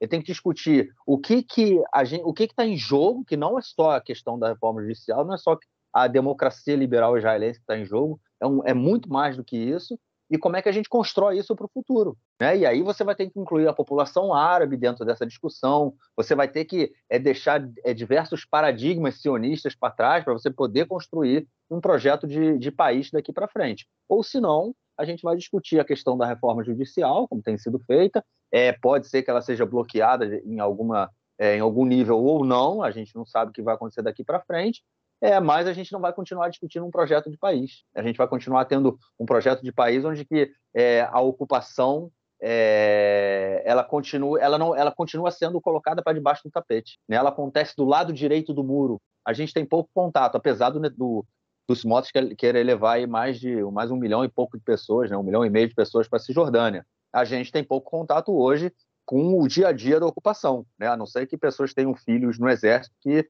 é, que estejam ali, é, enfim, cumprindo serviço do, do, lado direito do muro. Mas a gente, isso é uma das principais coisas feitas pelo Ariel Sharon, né, quando ele decidiu construir o muro que cerca a Cisjordânia, né, que a, separa a Cisjordânia é, do território, a linha verde, mais ou menos, né, o muro não é, não é exatamente sobre a linha verde, né, é, mas enfim, é, foi, foi criar essa separação total entre israelenses e palestinos, né, é, judeus e palestinos, principalmente, porque os, os, árabes que vivem em Israel eles continuam indo à Cisjordânia, é, mas a gente tem aí essa separação total e a, o objetivo de, da centro-direita é manter isso. Então, é a questão da, das manifestações ela também vai nesse sentido. Né? O que, que a gente tem aí? É uma discussão é, de um projeto de país daqui para frente ou uma discussão que visa somente parar a reforma judicial e as outras é, é, insanidades, né, desse, desse, as outras sandices aí desse governo é, sejam simplesmente beleza. Isso a gente deixa passar, contanto que vocês não passem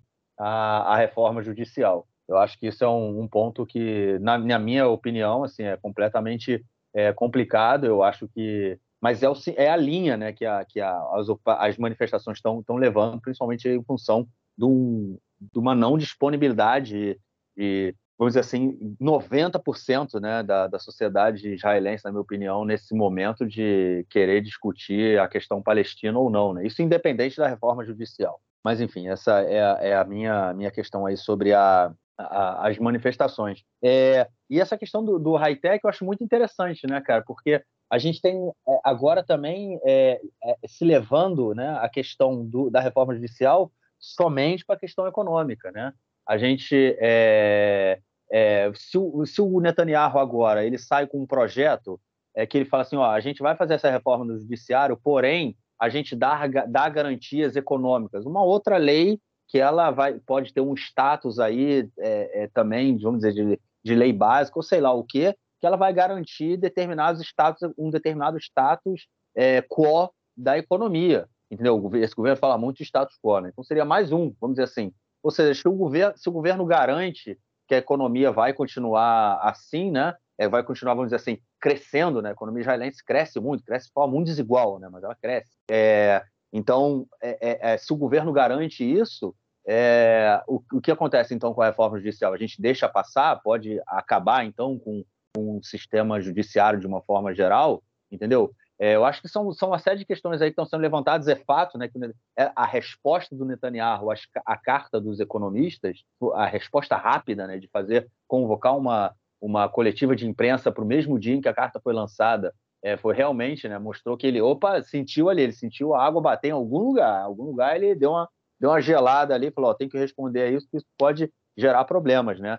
É, até porque se a gente vê esse movimento é, de, de boicote aí da, da, da diretora da, da Papaya, é, se, for, se fosse um movimento mais amplo, né, a gente pode realmente ter aí problemas na economia israelense. Então, assim, até que ponto a gente, por outro lado, é interessante que a gente, enfim, não faltam exemplos, né, de, é, de do capitalismo é, é, é, é que, lucrando, né, em cima de ditaduras e mortes e genocídios. Isso aí não faltam exemplos. Então, talvez no momento em se o Netanyahu garanta que a economia israelense né, não, ela, ela tem um status quo e esse status quo não vai ser mudado, é, talvez a gente possa ter aí uma reforma judicial acontecendo, porque o que, o que importa muitas vezes ao capital é o lucro, né, e não os seus o que acontece ali por trás. Né? A Arábia Saudita está aí para dizer isso, o Putin está aí para dizer isso, né? enfim.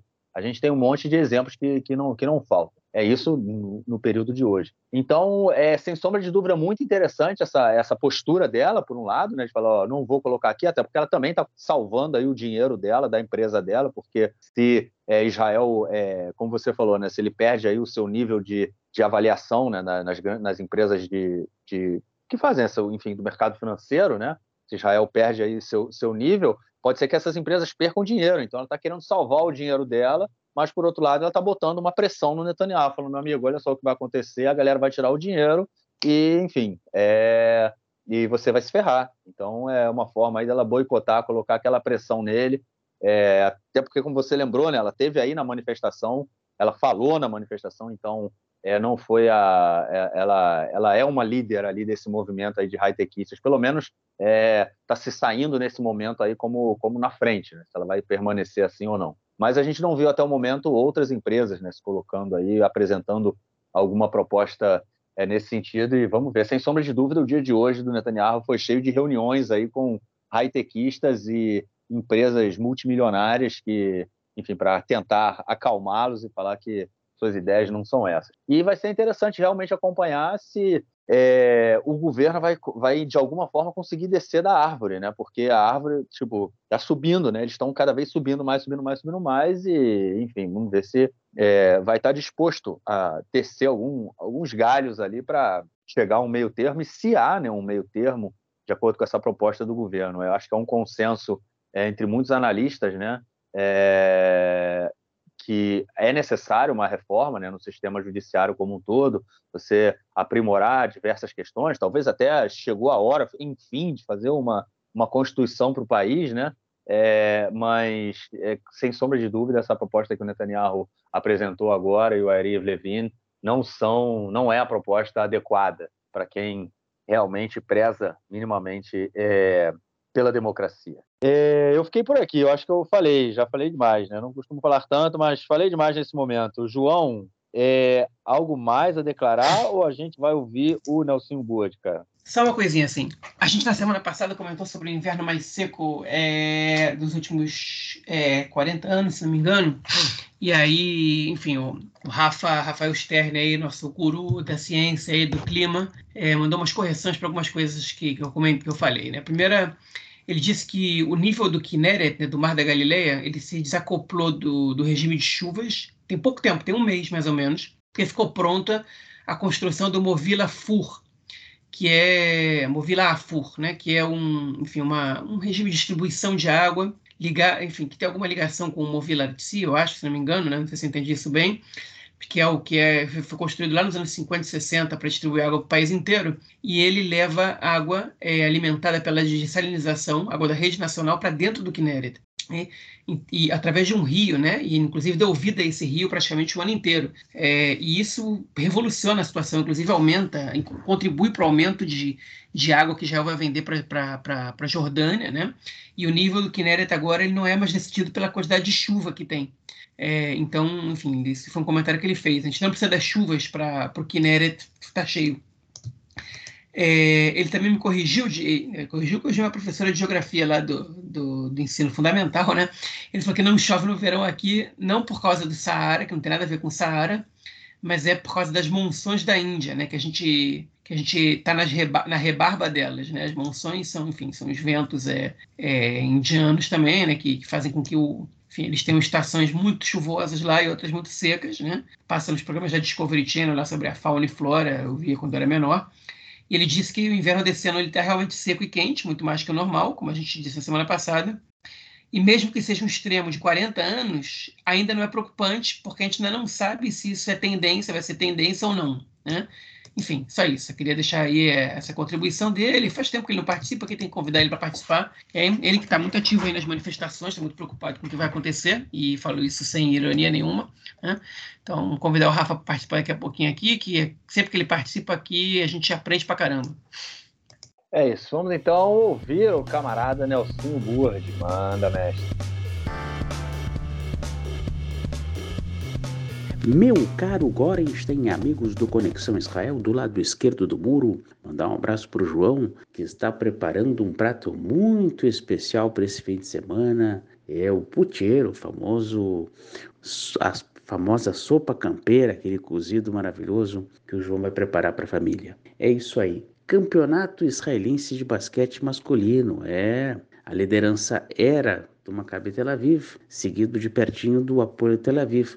E essa semana houve o clássico entre Maccabi e Apoel na cidade de Tel Aviv, foi no ginásio do Apoel Tel Aviv, um jogo muito disputado, e o Apoel Tel Aviv venceu e assumiu, retomou a liderança, 96 a 95.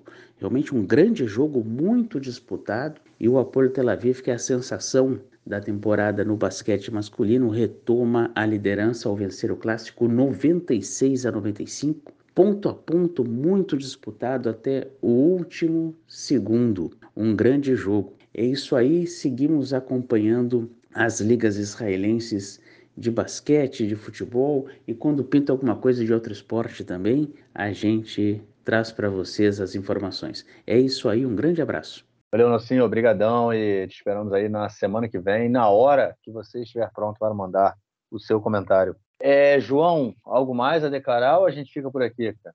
Podemos ficar por aqui. Então, vai para a manifestação essa semana, João? Vou tentar ir. Se essa semana passada eu não consegui ir, minha mulher ficou doente, não em Haifa. Eu vou em Haifa. Não tem como ir vai até Tel Aviv, não. É, eu também eu não sei se semana eu vou a Tel Aviv, não. Semana passada eu estive lá, essa semana é, eu não sei. Eu estou pensando em ir na casa do meu vizinho aqui, né? Dar aquela buzinada ali na, no, na casa do Yariv Levin, se bem que eu acho que ele não deve estar em casa. a semana passada tinham cerca de 70 pessoas. Passei lá de carro antes de ir para Tel Aviv. Dei uma passada lá, olhei. É... Agora, uma coisa, só um comentário sobre a manifestação, sobre a manifestação na semana passada. É, eu achei, sei lá, eu cheguei por volta de 8h40, mais ou menos, a manifestação tava, tá, foi convocada para as 7, né? Só que eu não queria ir de carro, Tel Aviv já é um inferno para você parar o carro em qualquer momento, né? Se for um dia desse de manifestação, então deve ser praticamente impossível você parar o carro em algum lugar. Então eu falei, bom, vou esperar o, o trem e aí o trem já começa a andar tarde, né, no sábado, né, depois do Shabat. Cheguei lá, a manifestação estava muito cheia ainda, né, até porque o pico da manifestação de vez em quando é por volta de 8 e meia, 9 horas da noite, é quando muitas pessoas começam a chegar, mas já tinha muita gente indo embora. É, depois a ideia era fazer uma passeata pelas ruas de Tel Aviv, e aí a passeata, tinham pessoas que, enfim, setores da manifestação já estavam começando a passeata antes da, do, das, como é que chama, das pessoas que falavam ali, né, dos discursos terminarem uma coisa meio, meio bagunçada demais ali. É, tinha gente indo embora, achando que o caminho da manifestação era um, mas e aí ia seguir em frente pela Namir ir embora, enfim, foi uma coisa meio, meio louca ali. Mas é manifestação bem cheia, muita gente realmente. Foi legal que eu vi, é, pude ver pessoas de, enfim, é, diversas tribos, né? Vamos dizer assim, não era. É, muitas vezes, em vez de quando você vai à manifestação, você vê pessoas iguais a você ou iguais, né? E lá eram, eu vi muita gente, é, membros da comunidade LGBT, é, religiosos, é, é, seculares, crianças, idosos, jovens, etíopes, vi setores de imigrantes, né, refugiados, né, africanos também nas manifestações, apesar de eu não saber se é legal, se eles legalmente podem fazer isso, mas enfim, estavam lá presentes.